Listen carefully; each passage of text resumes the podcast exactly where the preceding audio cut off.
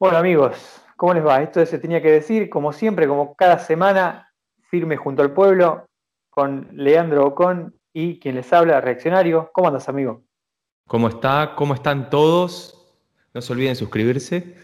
Suscríbanse, suscríbanse, pongan, pongan like, me gusta y todas las cosas que, quieran. Em, una semana complicada esta, una semana agitada y para más de uno quizás eh, algo era, era esperable ¿no? que esto suceda. Em, tenemos ya un, o sea, un resultado, como dicen ahora, ¿no? un resultado proyectado de la, de la elección en Estados Unidos. Em, tenemos, por supuesto, del lado de Donald Trump una, una gran, gran batalla legal por delante para disputar eh, supuestamente fraude o incompetencia o descuido o incluso fallas en el sistema, ¿no? Porque eh, no hay, no hay que olvidarse de que no es que necesariamente se habla de fraude, sino que hay irregularidades de todo tipo, ¿no? Eh, algunas eh, con intención y otras quizás no con intención, ¿no? Y por lo que vemos parece que si todo sigue como está, vamos a tener en Estados Unidos un nuevo presidente, vamos a tener, ¿eh? eso ya red eh, domado por la doctrina Monroe, ya, está bien. Eh, pero bueno, el mundo, digamos, el mundo va a tener, va a tener un, nuevo, un nuevo presidente, si se quiere. un presidente que va muy de la mano con, o sea, que es muy agradable a las, a las ideas del, si queremos, del establishment mundial. ¿no? Es un, es un un, presidente muy correcto, muy moderado, muy de centro. ¿no?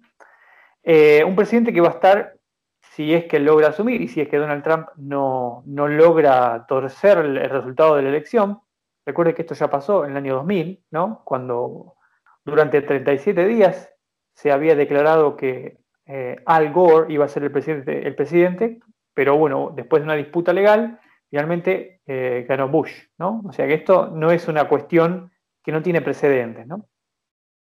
Pero si todo sigue igual, vamos a tener un, Estados Unidos eh, encabezado por un, por un, el, Moldbach lo llama el, el Néstor norteamericano, ¿no? Un, guerrero viejo ya, como el Néstor de la Ilíada, ¿no? Un, guerrero de mil batallas, eh, pero que ya está como, es, es, un candidato que tiene poca fuerza, ¿no? Uno lo ve como eh, ya, eh, o sea, no, le queda demasiada vida y ni siquiera le queda demasiada energía, ¿no? Y va a tener que lidiar con, por un lado, la, facción eh, republicana, ¿no? Que con Donald Trump ha encontrado una nueva energía vital, digamos, y la, siempre presente izquierda radical que, que, siempre está buscando cambios más, cambios más profundos, ¿no? O sea, que es un presidente que cuando asuma no la va a tener sencilla, ¿no? no la va a tener fácil.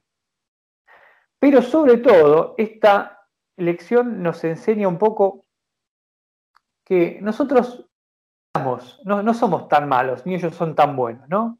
Su sistema, si bien puede no haber habido fraude, que yo creo que sí, pero luego podemos hablar un poco de eso, eh, su sistema no es perfecto ni por asomo. O sea, es un sistema con muchísimas fallas y fíjense que después de varios días todavía eh, no se ha eh, determinado con certeza el resultado, ¿no? Así que con eso te tiré un poco como para... No, no, no. Está buenísimo todo lo que decís. Eh, me gustan algunas reflexiones. Creo que el punto de partida es ese, ¿no? Cómo Estados Unidos durante muchísimos años era el faro, el ejemplo y el que repartía democracia por el mundo, por la razón o por la fuerza. Y, ¿qué está, ¿cuál es el ejemplo que está dando hoy? ¿no? Todo, digamos, este show que nosotros lo, vemos por televisión, pero la verdad, o por televisión o por las redes, eh, que no solamente nosotros acá en América Latina, sino en todo el mundo estamos viendo este espectáculo. Y este espectáculo es una película que, de, misterio, de, acción, le están pasando muchas cosas, pero hay algo que es evidente creo que dejó de ser el, ejemplo, el, el, modelo institucional a seguir.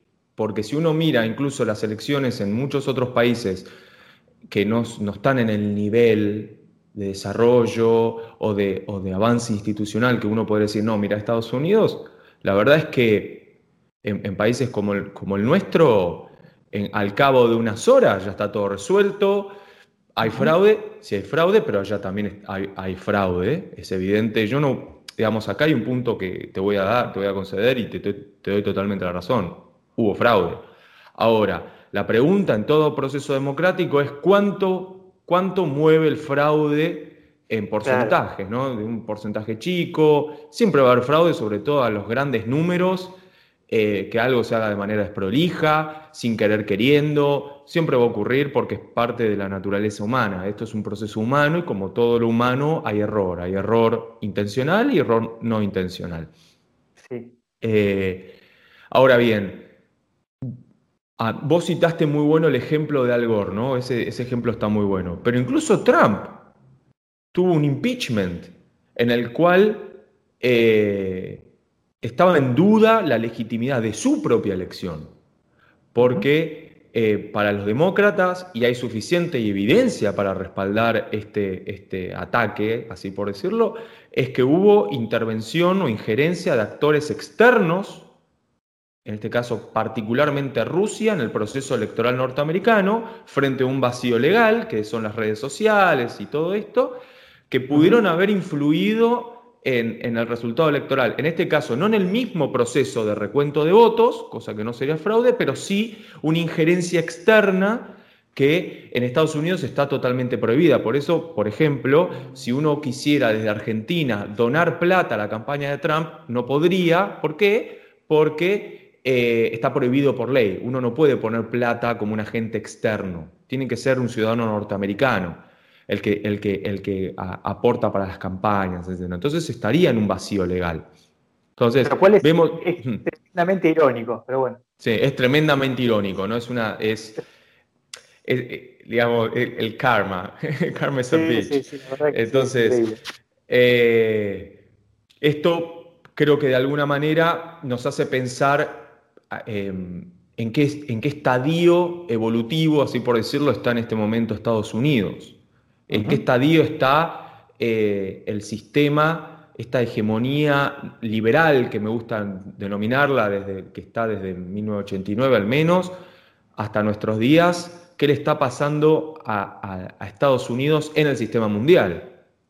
Y vemos también que, eh, y bueno, el ejemplo tuyo también de, Joe, que es, eh, ¿qué representa Joe? Joe es el establishment. Y, paradójicamente Trump no lo era, o sea que el, que vendría a ser el, ejemplo de conservadurismo, de capitalismo, todo lo que uno generalmente asocia con una especie de poder no democrático, que es el poder de, otro tipo de, actores, eh, hoy, hoy, de alguna manera parece que, que Biden también está muy mezclado con eso. Y si uno mira también el propio historial político, de, este candidato que podría llegar a ser presidente de Estados Unidos si, las proyecciones se mantienen, es, un, es una persona que eh, estuvo muy cercano a lo que hoy muchos consideran republicanos. Sin ir más lejos, Dick Cheney estaba, em, lo, lo validó. Dick Cheney había sido vicepresidente de Bush.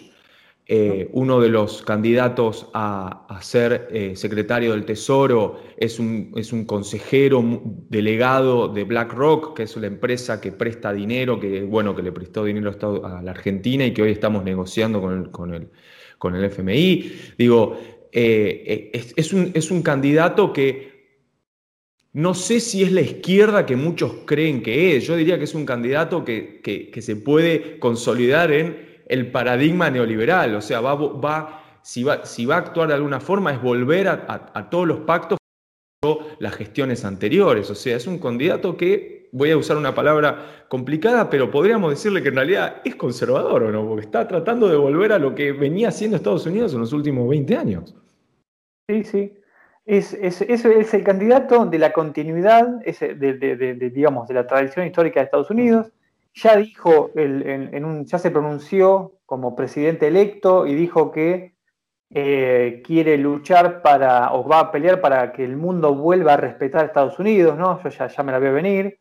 Em, O sea, él es, él representa, es un candidato muy cómodo para todo el poder. O sea, no, no, no, no, no es lo, lo único que, digamos, o sea, él, él obviamente va a tener que luchar contra una sociedad al borde de, la, guerra civil, mm. digamos. Entonces, eso es cierto, o sea, es cierto que representa la continuidad, pero al mismo tiempo es cierto que el sistema político de Estados Unidos ya está empezando a deteriorarse y ya no está siendo suficiente como para contentar a, las masas en general, ¿no? Eh, ya desde el 2016, eh, los enemigos de Trump ya como dijiste vos, ya, lo querían sacar del cargo, por supuestamente, o sea, hasta Hillary sigue diciendo que a ella le robaron la elección, ya lo dijo ella misma. Eh, ya desde ese momento ya el otro bando no creía que en que el presidente Donald Trump era un presidente legítimo. Hoy en día tenemos el descontento general del, del republicano que siente que lo robaron. Y tampoco hay que olvidarse de que a Biden, el sector más izquierdista de Estados Unidos, lo odia porque supuestamente creen que le robaron en la interna a Bernie Sanders.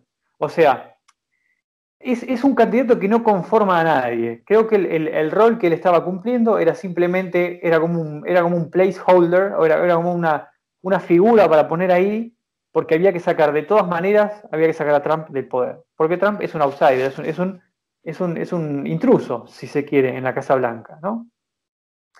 Y es importante esto porque acá sí vemos realmente, es, un choque importante entre dos elites, ¿no? O sea, eh, hay, una disputa de poder en Estados Unidos real, como no existe quizás en ninguna otra parte del mundo occidental.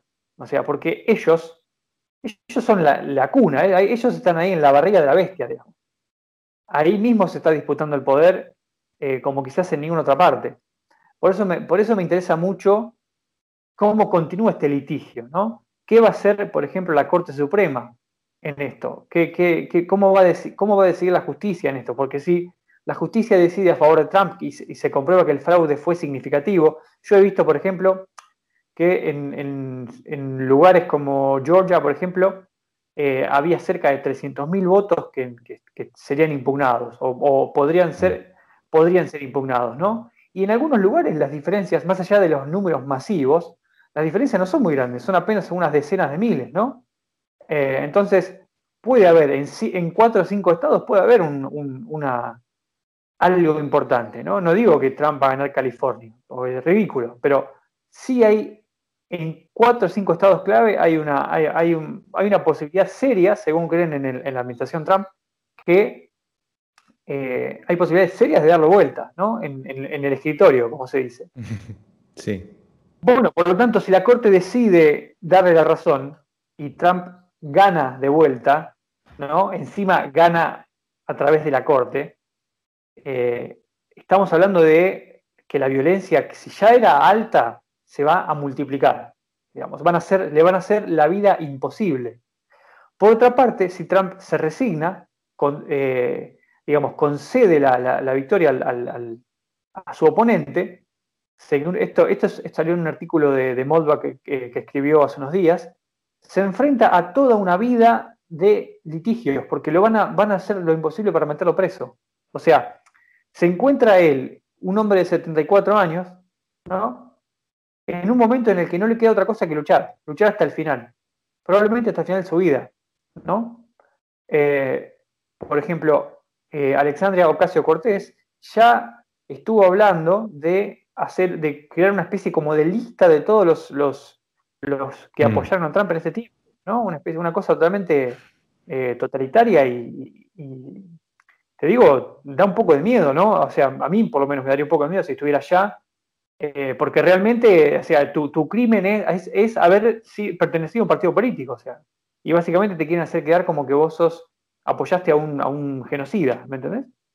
Es como que va a haber una especie, o quieren que haya una especie como de Nuremberg, ¿no? En, Estados Unidos. Eh, y yo no tengo dudas de que, de que algo de eso van a buscar. Entonces, sea como sea, o sea, pase lo que pase, hacia el futuro se, pone en juego todo el sistema de Estados Unidos, para mí, salvo que logren de alguna forma estabilizarlo. Sí, a ver, acá hay un debate, a mí lo que me gusta de lo que está pasando hoy en el mundo es que se está replanteando muchas cosas que se discuten hace miles de años.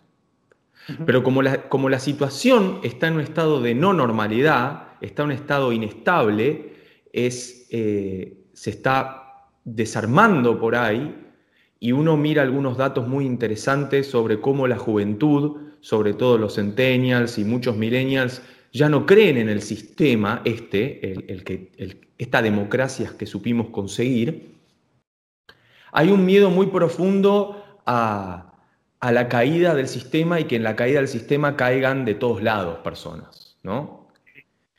Y porque, ¿cuál es el punto acá? ¿Por qué tenemos el sistema que tenemos, no? A ver, ¿por qué la democracia es tan importante? Bueno, porque es una forma que se consiguió que ahora la, damos por, por injusta o, por obsoleta o, por perfectible, pero se llegó a este punto en la historia de la humanidad porque era la forma quizá más pacífica de resolver conflictos políticos sin recurrir a la violencia. Entonces, ¿qué se decía? Bueno, ¿cuál es la regla más básica de cuando uno tiene que tomar una decisión en un grupo de personas? Bueno, votemos. A ver, vamos para acá, vamos para allá. Ahora bien, antes cómo se resolvían las cosas, vamos para allá, vamos para acá, y bueno, si, si no había una regla, un edificio, una arquitectura política que dijera, no, bueno, estas son las reglas del juego, no nos matemos entre nosotros, que no haya uno que es una minoría, pero porque es más fuerte, los, hunde a todos a trompadas, por decirlo, entonces gana, se decidió que era la forma más equitativa de resolver conflictos entre sociedades. Ahora, parece que estamos en un escenario donde todo esto está en discusión, donde aparentemente hay descontento generalizado en la democracia como sistema, porque empieza, este sistema empezó a construir sus propios actores dentro del sistema, que lo que hacen es tratar de que este sistema, no, porque también la palabra democracia es un poco discutible, Digo, voy a decirle a esta democracia, pues esta democracia que no sé si ni siquiera podría llamarse democracia. Un politólogo. que tiene y después, bueno, Sí. En realidad, en realidad, la definición exacta politológica es poliarquía, ¿no? ese fue el nombre técnico que se les puso a estos sistemas, que, son electorales. En todo caso, es una que, que, descansa últimamente en la teoría de la soberanía popular, digamos. Sí. Pero, pero, digamos, es una soberanía popular que termina eligiendo un líder para que haga todo lo demás. Claro, claro, claro. Ahora bien, como como hay tanta grieta social, hay tanto, hay tanto problema, eso también me hizo pensar hace poco sobre el voto de, Biden. Y la verdad es que la creo que el grueso de la población que votó a Biden no lo votó porque cree en él, cree en su estilo de liderazgo, apuesta en, en su plataforma. Fue un voto bronca a Trump. Y creo que eso es una tónica que no solo está pasando en Estados Unidos, sino está pasando en todo el mundo. La gente en realidad está votando en contra de y no a favor de. Digo, incluso me lo planteo como en, todos los países latinoamericanos, hay un miedo a lo otro, un descontento a la gestión esta, un descontento a todo lo que se viene. Entonces estamos siempre circulando en función de miedos y desconfianzas y no a favor.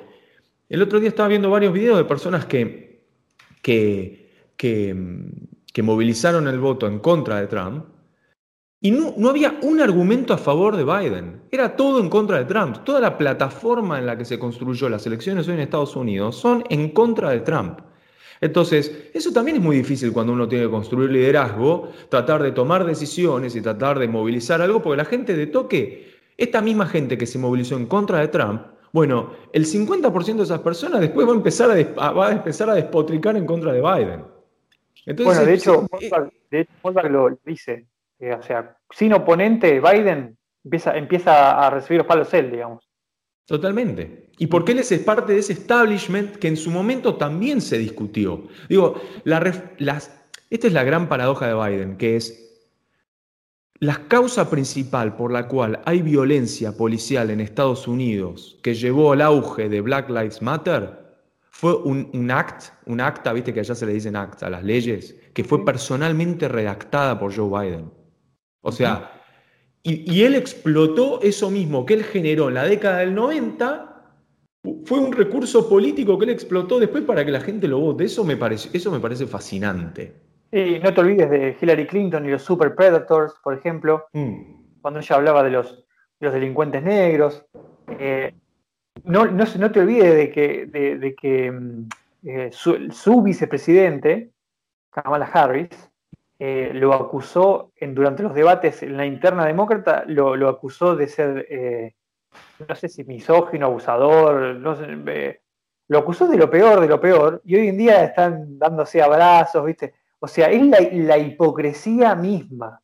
O sea, en, la, en, la, era, digamos, de la, de la, comunicación, donde vos podés acceder a cualquier cosa con, desde tu casa, vos tenés un video en el que Kamala Harris está acusando a Biden de, no sé si, es más, sí, sí, creo que de abusador, violador, no sé qué cosa, durante el debate. En un momento, hace un par de días, la, eh, creo que fue eh, Stephen Colbert, viste, uno de esos tipos que hacen esos talk shows políticos en Estados Unidos, creo que fue él, la, confrontó en ese tema, le dijo, che, vos, lo dijiste a, ¿no le dijiste a Biden que era un violador? Y eso. Bueno, pero fue algo que, yo dije en un debate, literal, tenés, tenés que mirarlo. Eh, es un fragmento cortito. Y yo digo, claro, o sea, esta gente, esta es gente mala, o sea, esta es gente mala, y yo lo sostengo. O sea, Vos puedes decir lo que quieras de Donald Trump, pero Donald Trump, yo no recuerdo que haya dicho pestes de Mike Pence y al revés, ¿no? O sea, más allá de que él sí pudo haber dicho de otros candidatos. En todo caso, puede ser una cosa de los dos partidos, pero en este caso particular lo dijo Kamala Harris sobre su presidente Biden. Y ahora de repente todo quedó olvidado. Y durante, durante, el, durante la interna, la, parte más radical que apoyaba a Bernie Sanders, odiaba, detestaba a Biden. Y ahora, bueno, tenemos que unirnos porque el mal a vencer es Donald Trump. Como dijiste, como dijiste hoy, es, el voto bronca, es, es, votar en contra de. Y de hecho, los republicanos, eh, eh, quizás en menor medida lo hacen, pero también siempre están hablando del fantasma del comunismo, el fantasma del socialismo, ¿no? Van vienen por nuestras armas, vienen por nuestra religión. Eh, pero la, base de la campaña de Biden era vamos a detener al fascista Trump y Trump era Keep America Great. O sea, él, mismo fue construyendo su propio movimiento. Eh, y además, los medios prácticamente vivían de él. O sea, eh, Biden no era nada, o sea, era votar en contra de Trump, ¿no? Y por eso, o sea, acá hay, una cuestión, te diría, psicológica, moral, teológica, que es, tenemos que sacar al mal, que es Donald Trump, como sea, ¿no? Y si eso significa hacer, cometer fraude, esto estoy hablando de, la psicología, ¿no? De, algunas personas. Está bien, porque, mm, bueno, hubiera sacado a Hitler con fraude, ¿no? es como esa es la, es la psicología. que, eh, entonces, ellos están en muchos casos persuadidos de su, propia, de su propio derecho a gobernar o de su propia superioridad moral, ¿no? Ese es el meme que se suele usar. Eh, entonces, cometer fraude, es, de hecho es un deber, o sea, es, es cometer un fraude contra el mal, engañar al diablo, engañar a Hitler, engañar al fascismo, ¿no? Eh, es una virtud, de hecho. Yo no veo, o sea, no, yo he, visto muchos videos de esto y no, no veo motivos para pensar que un fraude enmarcado dentro de, ese, de esa psicología no puede ser posible. Para mí es tranquilamente posible y muy en concordancia con la tradición Whig anglosajona. Sí, igual yo creo particularmente que en el caso de Biden, em, él pactó con el sector republicano anti-Trump, porque se ve clarísimo, em, no hay que olvidarse que, por ejemplo, el otro día un amigo me preguntaba, ¿qué pasó con Arnold Schwarzenegger? ¿No? Mm. Y yo decía, ¿sabes lo que le pasó a Arnold Schwarzenegger? Él era un republicano que creía en el cambio climático. Entonces, gran parte de, los republicanos están un poco divididos en frente, a los grandes debates. Sí. Y por ejemplo, el cambio climático es un gran debate, que no hay acuerdo dentro del republicanismo y sí lo hay dentro de los demócratas. Están todos a favor de la existencia del cambio climático, de, la economía verde, de cambiar. ahí hay como un acuerdo bastante dominante, no digo todo, pero es, dominante. En los republicanos no es dominante. y, sin más lejos, Schwarzenegger, que era republicano, que, aspiraba a ser presidente, anduvo por estos, estos últimos años, durante la presidencia de Trump, estaba abrazado de, esta, de la chica, esta Thunberg, que, que, es la, joven eh, que, persiguió a Trump con el tema del cambio climático. Bueno, Schwarzenegger se mostraba y me hace pensar, no, no por Schwarzenegger como él, sino como un ejemplo de republicanos que no estaban de acuerdo con el estilo ni de liderazgo ni las políticas públicas de, Trump. Y, ahora lo ves con, por eso el ejemplo que yo di de Dick Cheney. Entonces yo creo que él va a tratar de hacer un, gobierno muy, muy centrista, donde va a tratar de ir para los dos lados, cosa que va a, dejar muy en descontento tanto a la izquierda norteamericana como a la derecha norteamericana. Y eso hoy, hoy en día, frente a la grieta que, podemos ver que existe en Estados Unidos, es un desafío. Es un desafío porque la gente quiere medidas extremas o, quiere una polarización, irse al, Green New Deal, irse a, una salud pública y, por el otro lado es sacame todas las de cambio climático porque hay que salvar a la economía del país. Que, es el, que creo que ese es un desafío que muchos, muchos, y estoy incluyendo en este argumento al presidente argentino, es un desafío que tienen muchos estos presidentes en pandemia porque tienen que pararse muy en el centro y las bases más sólidas electorales tienen que, sacrificarlas un poco para poder, para que no se rompa la, fibra social, ¿no? la fibra me, refiero a todo lo que hace que las sociedades no se tiren, no, se maten entre ellos en la calle, que Estados Unidos en este momento parece que vos que, que, que respirás queroseno y prendés un cigarrillo y, ya el miro aire va a que explote todo. Y es más, bueno, eh, eh, por eso es que una, posición centrista ya no va a poder contener el, descontento.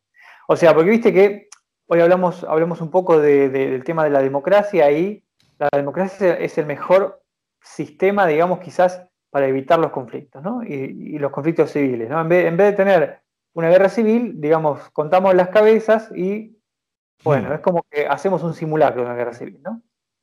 Pero la guerra civil, o sea, el conflicto armado, eso es la acción directa y yo sé que yo me valgo de mi propia habilidad, de mi propia capacidad y la de mi bando como eh, digamos, para ganar el conflicto o no.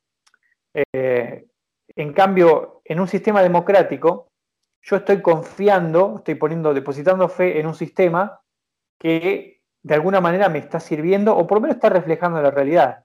Pero cuando vos perdés la confianza en, en ese sistema, vos sentís que ese sistema te está robando, o el otro bando te está robando, o sentís que no te representa, o sentís cualquier tipo de, discordancia entre la realidad y ese sistema, es muy posible que ya ese tema colapse, porque, porque parte de, o sea, la democracia funciona porque todos creemos de alguna manera en la democracia. Más allá de que decimos que no creemos, todos obramos como si creyéramos, ¿no? Y acá uno de los grandes pilares de esta cuestión, de esta cuestión de la fe en la democracia. Y creo que durante estos últimos cuatro años, y especialmente en esta elección, y especialmente más todavía en estos últimos días, se desnudó, digamos, de una manera poco favorable a la democracia, que es el rol de los medios. Los medios, alguien en su sano juicio puede decir que los medios de comunicación, CNN, MSNBC, NBC, ABC y el que se te ocurra, ¿se puede decir que son imparciales? ¿Se puede decir que son prensa independiente o claramente se han decantado por uno de los dos bandos? En ese caso, el republicano, que sabe que clarísimamente tiene, no solo está luchando contra un aparato político importante, sino que encima está luchando contra el 99% de los medios de comunicación, ya siente como que el sistema no, es justo. O sea, ya siente como que hay un desbalance. Y es como que esa idea de la acción directa se vuelve un poco más tentadora. Un episodio puntual, la censura a Trump, ¿no? Cuando Trump se estaba pronunciando acerca de su deseo de, iniciar un juicio, ¿no? o iniciar por lo menos una, investigación acerca de este supuesto fraude, incompetencia o errores, varias cadenas de televisión directamente cortaron su discurso, ¿no? ¿Qué significa eso para vos? O sea, simbólicamente, porque no es normal. No, a ver, Primero, por eso se habla que los medios son el cuarto poder. Hace, Y creo que, a ver, Estados Unidos se está dando cuenta de algo que en países como el nuestro lo sabemos hace un montón de tiempo. Digo, el Clarín miente no es una cosa de, del 2020. Eh, todo el concepto de Clarín miente, eh, que, que circula cuando acá en, muchos países latinoamericanos hubo una guerra de, guerra, ¿no? entre comillas, un, enfrentamiento político entre las nuevas izquierdas y los medios de comunicación que eh, eran más bien orientadas a la centro derecha. Eh, Estados Unidos se está dando cuenta de a poco que, que sí existía un establishment con respecto a los medios y creo que de vuelta hay un problema filosófico muy profundo y el problema filosófico profundo es, yo puedo tener la libertad de expresión y decir lo que quiero, incluso mentir. Es como una pregunta filosófica, ¿no? Yo tengo la libertad de poder expresarme incluso cuando estoy mintiendo. ¿Puedo mentir adrede? Eh, eh, eh, ¿Tengo hasta ese extremo de libertad de expresión? ¿O hay un momento donde los medios, sean los medios o las plataformas digitales, digan, no, loco, vos estás mintiendo. Y creo que ese es un debate que, no, no, vamos a llegar nunca a un, a un, gran acuerdo, porque cuando vos empezás a seleccionar la información que es verdad y que es mentira, le estás dando poder, una, un poder de arbitrariedad a quien censura que esta persona tiene la libertad de poder decir lo que quiera siempre y cuando no mienta. Ahora, ¿quién define qué es la mentira? ¿Quién define qué es verdad? Y, en el mundo, este mundo, este mundo de la posverdad, estamos todo el tiempo frente a, la crítica al pensamiento científico, a la crítica a, los comentarios de personas que por ahí están diciendo la verdad, se los acusa de mentir, y de personas con poder que mienten, pero, tratan, pero se, se manifiestan como si estuvieran diciendo la verdad cuando no es que están confundidos, mienten a propósito. Entonces, ese es un gran dilema que hoy, gracias a las redes sociales y gracias a estas nuevas plataformas digitales, nos estamos enfrentando, porque lo que pasó, aparte de la pandemia, aparte de, no solo aparte de la pandemia, gracias incluso jugó interactivamente con la pandemia, es que estamos todos en nuestras casas, encerrados por la cuarentena, estamos muy expuestos a las redes sociales y en las redes sociales no hay unas reglas claras de cómo, cómo, se, cómo se viraliza o no la información, qué información se debe censurar, qué información no. Entonces estamos así. Y si uno paga, y paga bots y paga todos estos mecanismos que existen hoy para mentir sistemáticamente, y bueno, vas a tener, vas a crear falsa conciencia en las sociedades. Eso es un debate que, que ni siquiera Estados Unidos tiene resuelto. Y, los medios de comunicación que de a poco se están pasando rápidamente a estas plataformas digitales, porque el futuro es digital, no tengo la menor duda, eh, están tratando de copar la parada con respecto a eso y ahí hay otro conflicto de intereses. Los dueños de las plataformas versus los, los dueños de los medios. Porque ahora hay otro, hay otro player, hay otro jugador que, está, que es fuerte, que es eh, Mark Zuckerberg, eh, Jeff Bezos, que, son poseedores de plataformas que están reemplazando a los medios tradicionales de comunicación. Sí, yo, bueno, esto es lo que yo ya he venido diciendo siempre y, digamos, hay que, hay que terminar con el mito de, que la prensa es imparcial, aún en Estados Unidos y especialmente en Estados Unidos. Eh, no es que solamente nuestra prensa, C5N o Clarín, responde a intereses concretos políticos en el mundo real, sino que es algo común a, la esencia humana, te diría. Porque los medios de comunicación están financiados por personas que tienen mucho dinero y que tienen intereses concretos políticos en el mundo. O sea, cuando el New York Times en la, en la década del 20 y del 30 eh, decía que había que, no sé, expandir los mercados o qué sé yo, cualquier, cualquier cosa, o había que incluso eh, apoyar la intervención extranjera o, esparcir la democracia por el mundo, estaba básicamente obedeciendo a los intereses de un sector de la población de Estados Unidos muy minoritario que se beneficiaba con esta idea de expandir la democracia por el mundo, ¿no? que era la idea de llevar, extender el sistema político norteamericano y el comercio norteamericano a otras partes del mundo. O sea, no existe la, prensa imparcial y yo creo que el New York Times y demás medios de comunicación masivos en Estados Unidos tendrían que reconocerse como agencias gubernamentales, pero en este caso es curioso, no necesariamente del que representan al gobierno entero, sino que representan a la élite que controla el gobierno. El problema fue que con Trump tenemos un sector de ese gobierno infiltrado por otra élite, una élite opositora. Por algo, o sea, eh, todos los medios de comunicación estaban en contra de Trump, todos los grandes medios. Las grandes corporaciones, los grandes artistas, eh, los grandes intelectuales, o sea, tenemos, hay, una, coordinación, eh, digamos, impresionante alrededor de odiar la figura de Donald Trump. Y uno puede decir, uy, que, mágicamente esta gente se puso de acuerdo. ¿Por qué? Primero, ¿por qué? Porque quizás todos tienen razón o quizás todos responden de alguna forma a un mismo interés al interés de una misma élite gobernante. Yo me tiendo a inclinar hacia lo segundo. Eh, cuando la prensa censura, dice que censura mentiras, ¿no? Eh, esto es el famoso periodismo responsable, ¿no? No, exponer eh, o no darle entidad a discursos, digamos, que son deliberadamente o, falsos o notoriamente falsos o que pueden tender a crear inestabilidad o caos o incertidumbre, alguna cosa por el estilo. Por ejemplo, darle pantalla a una persona antivacuna, por ejemplo. Lo cual está bien, lo entiendo, está, está perfecto. Pero censurar al presidente de tu nación mm. es un poco ir, digamos, mostrar la hilacha demasiado, ¿no? Por ejemplo, vos mismo ahora podés comprobar que eh, los tweets de Trump tienen todos como pequeños disclaimers ahí que eh, acompañan todos sus tweets diciendo que esas cosas que está diciendo muy probablemente no concuerden con la realidad o, que son, son disputadas, ¿no? Y, ese no es el rol de los medios. El rol de los medios es reportar, es mostrar. Ya cuando los medios se empiezan a poner en, em, en ese rol de ser eh, eh, moderadores de contenido, ya estamos hablando de otra cosa. Y ese mecanismo porque hay que, hay que quitarle un poco la dimensión orwelliana que tiene. Porque el periodismo responsable de mostrar solo la verdad, lo que en realidad significa es mostrar solo una verdad. La verdad del partido del poder. ¿no?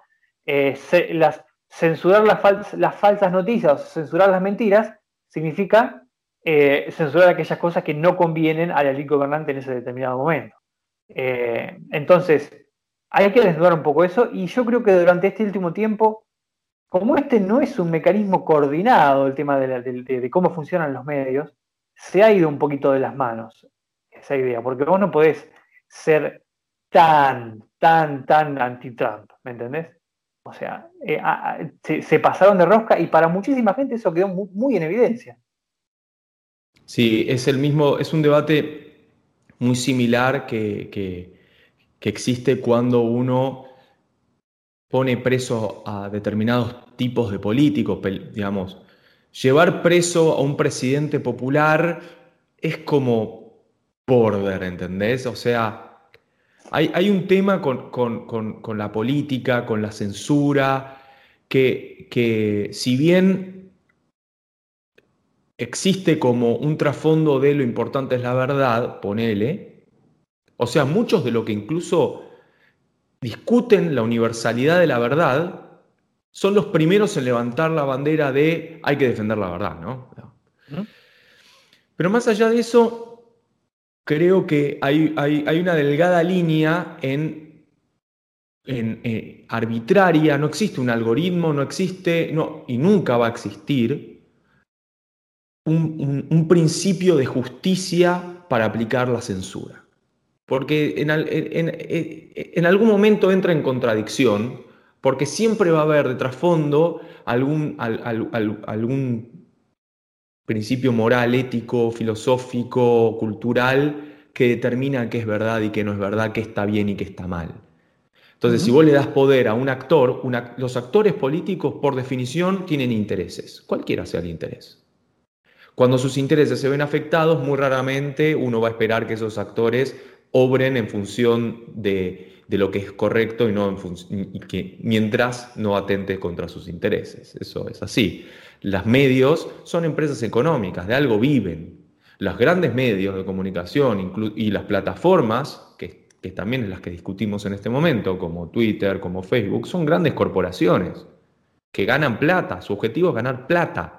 Y si algo va a hacer que no ganen plata, y bueno, van a, va a ir directamente a, tratar de evitar que eso ocurra, por, por una cuestión de supervivencia. Sí, sí. Eh, sí, sí. sí, Ah, bueno. No, que el, problema principal es, digamos, el, esfuerzo que se invierte en querer ocultar esa dinámica, de que la, digamos, esa idea de querer vender todo el tiempo de que, la prensa es independiente, ¿no?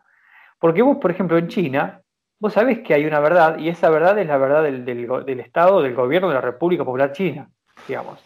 Y no hay lugar para, digamos, para confusiones. Y, y en cambio lo que tenemos en Occidente es, lo, es la famosa catedral molbugiana, ¿no? Es, es, es una entidad masiva, eh, una entidad pluralista, una entidad, eh, digamos, no pluralista, eh, multiforme, heterogénea, ¿no?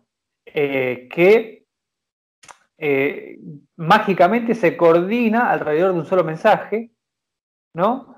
Eh, mágicamente, digamos, vende un único mensaje, una única fórmula política, pero al mismo tiempo te intenta vender que esa coordinación es, meramente espontánea y que solamente se corresponde, digamos, con, con, la búsqueda de la verdad. O sea, si todos los medios de comunicación alcanzan un consenso respecto a un tema, es porque ese tema necesariamente es la verdad objetiva, ¿no? Y no una verdad, una verdad de un sector determinado. Y por eso, eso es lo que a mí particularmente me hace mucho ruido, que es, ok, no me mientas, o sea, ustedes trabajan todos en concordancia para lograr un objetivo político común y no, no tiene nada que ver con la búsqueda de la verdad objetiva, ¿no? Por eso es que yo siempre estoy a favor de, de blanquear la dinámica del poder. Y lo que se hace, lo que hace este, esta dinámica de poder, o lo que hace este, este poder en particular, es ocultar esa dinámica, ¿no? es tratar de invertir muchísimo dinero en ocultarla en disfrazar esto de una imparcialidad, ¿no? Es que ambos, ambos escenarios extremos que planteás, tipo régimen chino versus eh, liberalismo a la norteamericana, ambos ocultan el poder, ambos pretenden dominar un principio de verdad absoluta. Por eso hay algo que los seres humanos tenemos que, esta es una opinión personal, tenemos que empezar a aceptar y es que la única forma en la cual vamos a poder mínimamente tener información, eh, digamos, que por lo menos desnude eh, a, esta verdad oculta, a, estos muros que, que, se construyen alrededor de mensajes que tratan de ser unidireccionales y que tratan de establecer algo como si fuera verdad, es con el conflicto.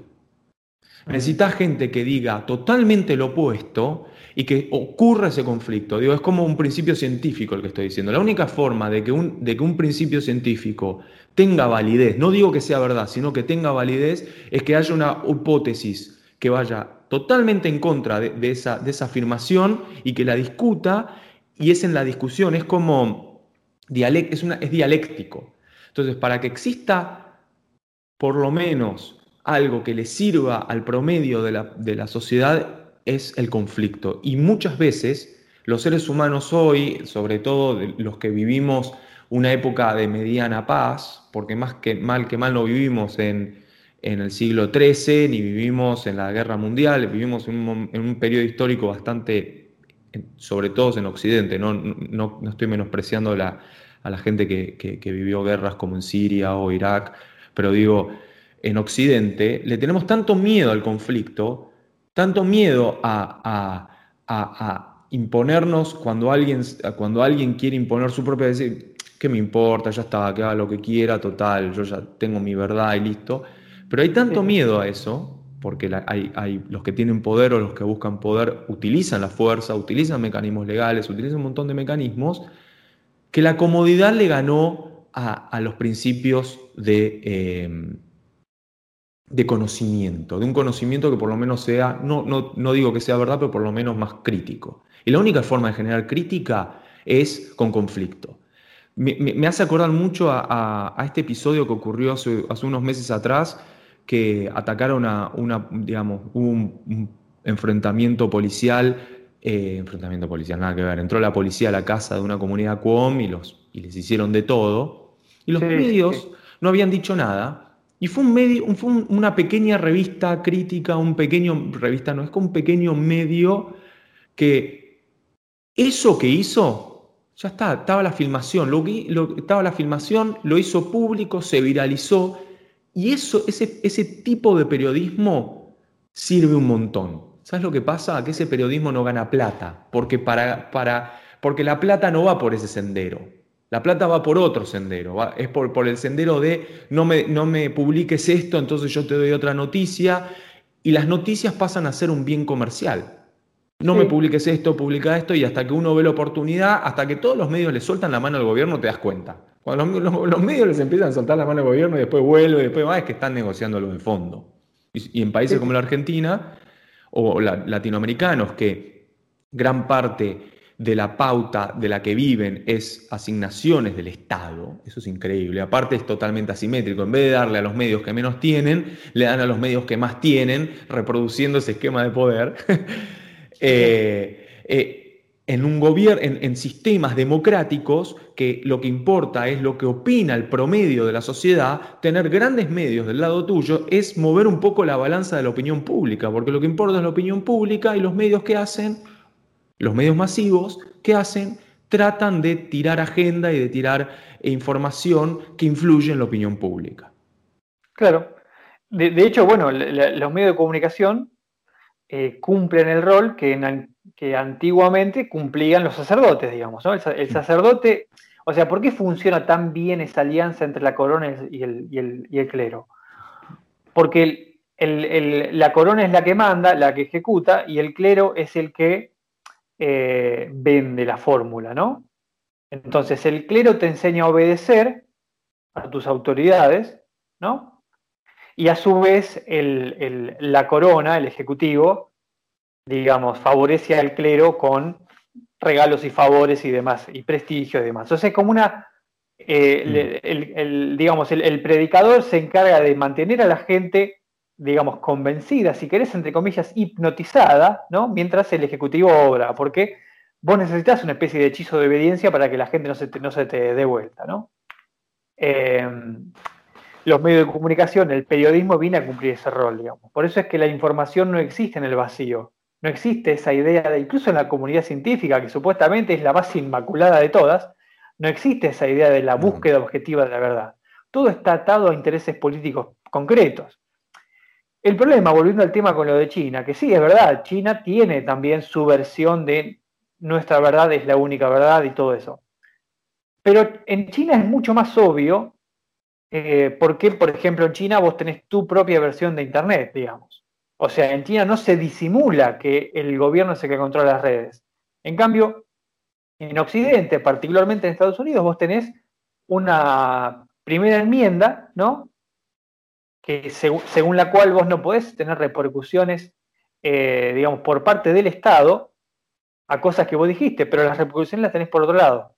¿Entendés? O sea, le pongo el caso de David Horowitz, ¿no? David Horowitz es, es un, este, es un, un intelectual, si se quiere, ha escrito varios libros, que es conservador y que lo han, lo han quitado de todas las plataformas concebibles, eh, y no solo eso, sino que él, se financiaba a través de donaciones, ¿no? Y finalmente las plataformas de pago, incluso los bancos y la tarjeta de crédito, cortaron todo vínculo con él. Entonces, técnicamente, David Horowitz recibió, eh, digamos, repercusiones por parte del gobierno. Por parte del gobierno formal, no. Por parte del Estado norteamericano, no. Pero por parte del Estado extendido, por parte del gobierno extendido, que abarca las instituciones gubernamentales como las no gubernamentales, sí recibió repercusiones. Por eso es que esa dinámica está oculta. Vos pensás que vivís en un mundo libre, que es muy diferente a la dictadura china, pero la única diferencia es que en China no hay hipocresía. Vos te metés con el gobierno o te metés con, la clase gobernante y tú sufrís las consecuencias directamente. Acá no, acá es con una, una serie de piruetas, ¿no? Pero al fin y al cabo la recibís. Entonces, lo que vos tenés es una libertad ficticia y yo creo que la gente, especialmente la gente, digamos, el sector intelectual que, apoya a Donald Trump, está haciendo lo posible como para desnudar estos mecanismos de poder, ¿no?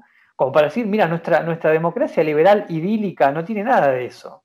O sea, nosotros es, es tan totalitario como cualquier otro régimen, digamos, lo único que vos no recibís es un castigo corporal, sino que lo que recibís es un castigo social, económico, te quitan del sistema, ¿no? Eh, los bancos no quieren trabajar con vos, o sea, los bancos pueden decidir trabajar con vos o no, mm. ¿no? Pero, pero bueno, es raro, porque un banco que, lo único que hace es manejarse con plata, un banco es por definición amoral, ¿no? Porque de mm. repente siente necesidad de cortar vínculo con un eh, pensador conservador, ¿no? O sea, la idea es exponer los mecanismos. Estoy totalmente de acuerdo. A ver, acá hay un punto clave igual, que, así, que ahí, por ahí, te, escucho como muy extremo ¿Mm? y creo que hay como intermedios. Entonces, por ahí no existe la, libertad en términos absolutos y la no libertad en términos absolutos. Estamos hablando de distintos grados de libertad. Claramente Estados Unidos, lo peor que puede hacer un ciudadano norteamericano o un ciudadano no norteamericano, porque acá, digamos, en, América Latina hay un montón de personas que creen que Estados Unidos es una cosa que no es, eh, justamente este faro de la libertad, donde creo que discutiblemente haya tanta libertad como en otros países. Eh, ¿Qué ocurre? Bueno, tenés grados de libertad. Pero volvemos a lo que dijimos en varios, en varios episodios. Los norteamericanos entienden la libertad no como nosotros entendemos la libertad. Los norteamericanos entienden la libertad en términos económicos y en términos de libertad de expresión. Yo puedo poder, o sea, yo debería poder decir lo que quiero y tengo la posibilidad de tener la libertad de gastar y de consumir y de comprar y de ganar plata sin intervención del Estado. Entonces esos son los dos paradigmas de libertad. Ahora, que eso sea, este es un debate que es, que, es histórico, el, concepto de libertad en, distintos términos, cómo está planteado en Estados Unidos, es una forma de libertad.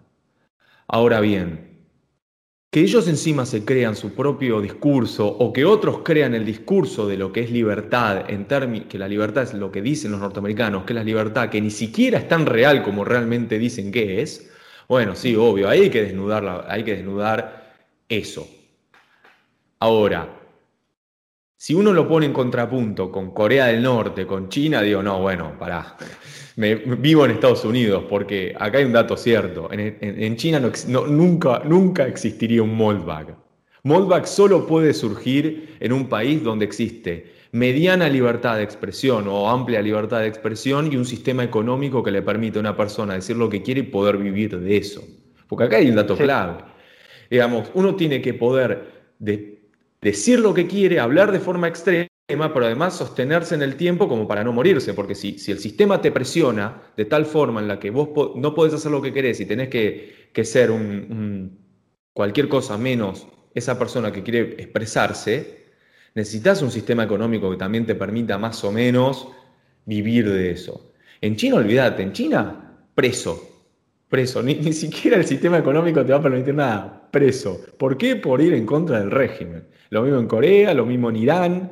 Eh, no, bueno, pero, lo que, de lo que estás hablando es, son, es diferencia de degree, o sea, de diferencia de... Claro, de, diferencia, pero no diferencia, digamos, lo que es cualitativamente.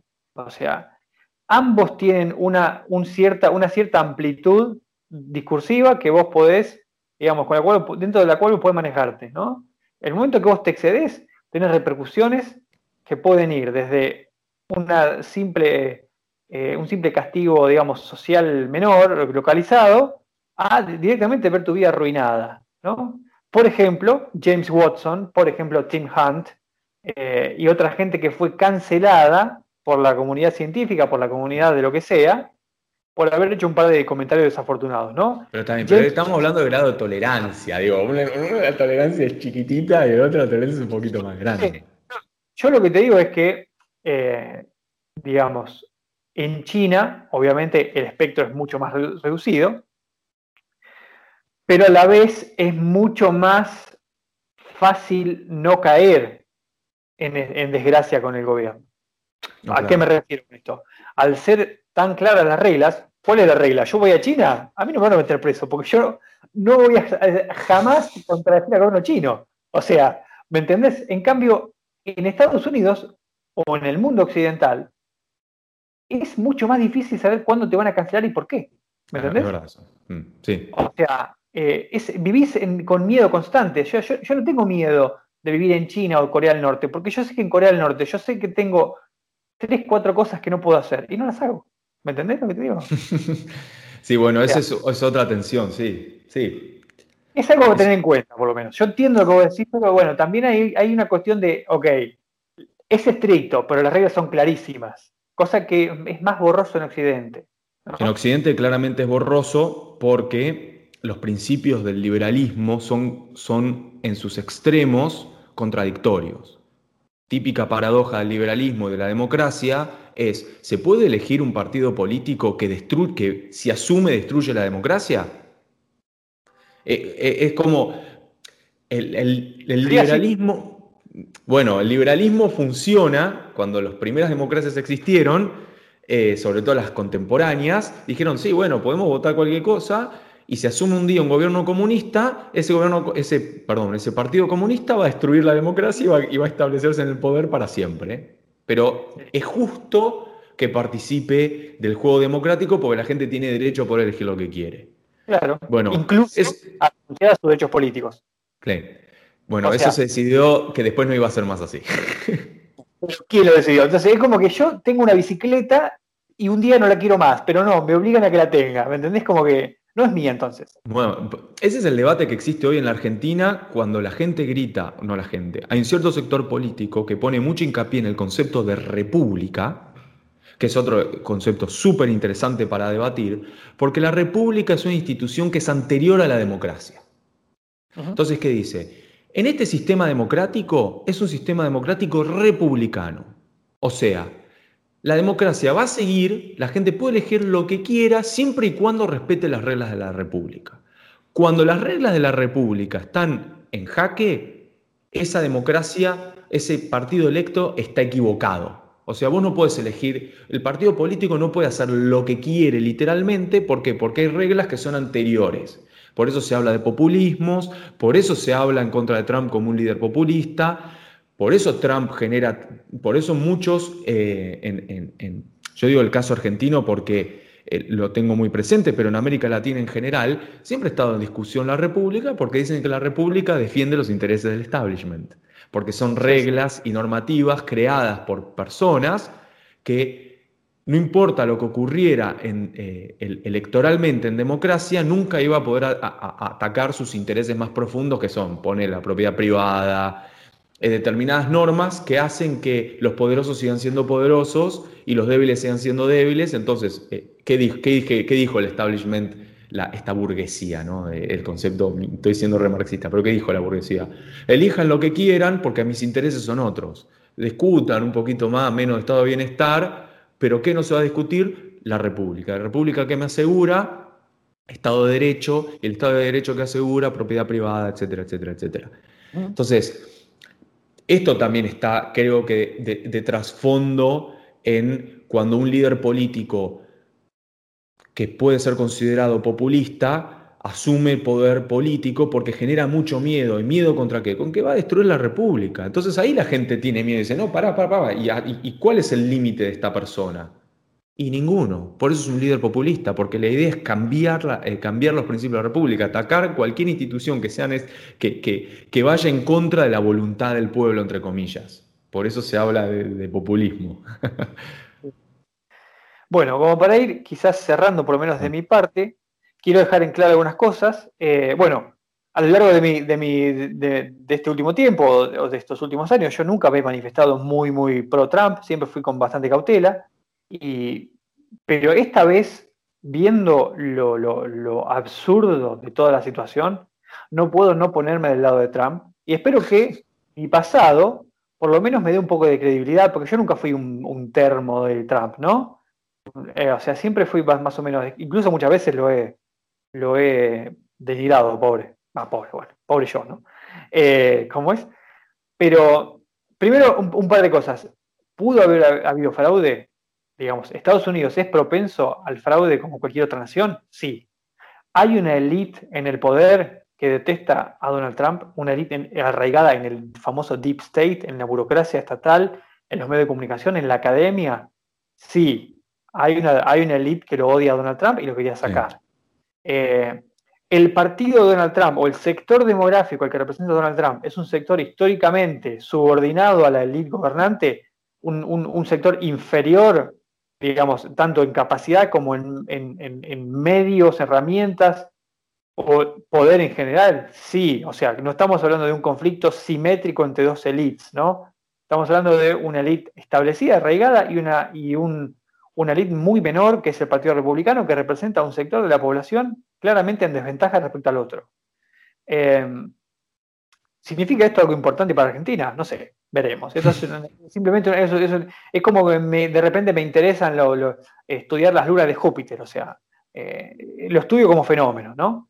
Eh, pero todo esto a mí me lleva a concluir que es posible que haya fraude y que hay un sector, digamos, que tiene muchísimo más poder que el otro, que, puede, que tiene los medios para cometer fraude, un famoso fraude patriótico para sacar algo que considera objetivamente el mal, mm. Porque lo he escuchado. Entonces, todo esto a mí me lleva a creer que sí, efectivamente, algo hay. Y por otra parte, mi odio histórico al wiguismo y, al, y, de la hipocresía wig, digamos, a mí me, me, hace creer todavía más que algo de esto es posible, ¿no? Eh, y además, en, cualquier bando que esté un Rothschild, yo voy a estar, digamos, totalmente enfrente, ¿no? O sea, eh, porque, digamos, estamos hablando de, gente del, Si hay algo más establishment que Rothschild, a mí díganme, que ¿dónde está? O sea, si hay algo más poder económico y político que, que el apellido Rothschild, a mí que me digan dónde está porque lo quiero conocer, ¿no? Así que bueno, te dejo la última reflexión a vos, así. Sí, yo creo que... Mm, no, perdón, no digo que haya fraude, quiero decir que tiendo a creer que puede ser. Sí, yo creo que más allá del fraude, em, a, mí me gusta, pienso igual que vos, ¿no? Para mí esto es como mirar la luna de Júpiter. Eh, creo que es un indicador de, de conflicto por venir, de que está en debate el futuro del mundo, porque Estados Unidos es uno de los países más poderosos, sigue siendo uno de los más poderosos del mundo y sobre todo en el continente occidental es el hegemón dominante. Eh, influye un montón las elecciones, pero honestamente hablando, dadas las circunstancias, mirando un poco el escenario en Estados Unidos, no creo que nada sea demasiado positivo para, para países como el nuestro. Yo puedo entender que haya como una afinidad eh, por, un presidente o por el otro por cuestiones de personaje. Digo, Trump alimentó la economía del meme durante estos cuatro años de una forma impresionante. O sea, eh, eh, fue, fue un, era como una especie de, aparte de ser presidente de Estados Unidos, era, era, era un personaje muy llamativo. Em, ahora bien, ¿vamos a estar condicionados notablemente por el resultado de la elección, sí. Pero son cosas que van a decir en Estados Unidos y por cómo veo que ha sido históricamente el comportamiento de estas grandes potencias con los países menos desarrollados, y bueno, vamos a salir probablemente perjudicados. No importa el resultado, la verdad es esa. Eh, cada uno va a venir con un planteo distinto, vamos a tener que acoplarnos a, cada medida y a cada... Eh, si Trump fue proteccionista, por ahí Biden no va a ser tan proteccionista, pero va a corrernos por otro lado. Y la verdad es que es esa, esa es nuestra verdad. La verdad es que somos eh, países que estamos en el sistema, eh, en, este, en este entramado del, sistema internacional, estamos donde, donde estamos. Y que gane uno, que gane el otro, digo, más allá de ese fanatismo, digamos, que hay que, que, detecté en, las redes sociales, es nada, ni uno, ninguno de los dos es el defensor del progreso en, ni en Argentina, ni, ni, en Chile, ni, en Paraguay. Digo, la verdad es que ellos van a preocuparse por sus problemas internos y por problemas mucho más graves que tienen. Asia-Pacífico, uno está más orientado, Trump está más cercano a Rusia, Biden probablemente esté más, más cercano a querer acercarse de vuelta a Irán y a China. Eh, y bueno, nada, eh, esto lo vemos por televisión, este es un hermoso espectáculo que vemos desde la periferia política. La verdad es que este es un hermoso, es un, eh, fue una serie que estamos llegando a, la season final y, es como, y es como que, bueno, por ahí algunos bancaban más a Daenerys Targaryen, otros por ahí bancaban más a, a, Tyrion o, a Cersei, pero la verdad es que, es que creo que lo importante es también es cómo pensar las cosas en función de lo que ocurra, pero tratando de predecir lo que van a hacer estos políticos o tratando de ver cómo están orientados y, dejar de no escucharlos tanto los discursos, sino tratar de entender de qué estamos hablando.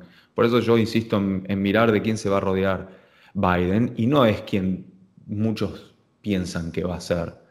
Pero bueno, nada, se tenía que decir. Se tiene que decir, amigos. Espero que les haya gustado eh, la reflexión. Veremos hacia adelante cómo se va desenvolviendo esto. No descartemos hacer futuros episodios respecto al tema si es que ocurre alguna, alguna cuestión notable. Quizás Donald Trump lo da vuelta en el escritorio, quizás va al TAS, ¿no? Algunos van a entender la referencia, otros no. Eh, quizás va al TAS y el TAS le da el fallo a favor. Vaya uno a saber, ¿no? Eh, pero bueno, si todo sigue como está, no veo que cambie demasiado, pero si pasa algo importante, tengan, estén seguros de que lo vamos a, charlar. Ah, bueno, así que bueno, suscríbanse, compartan y como siempre, muchas gracias por estar con nosotros eh, todas las semanas. Muchas gracias a todos. Nos vemos, Ríos. Nos vemos.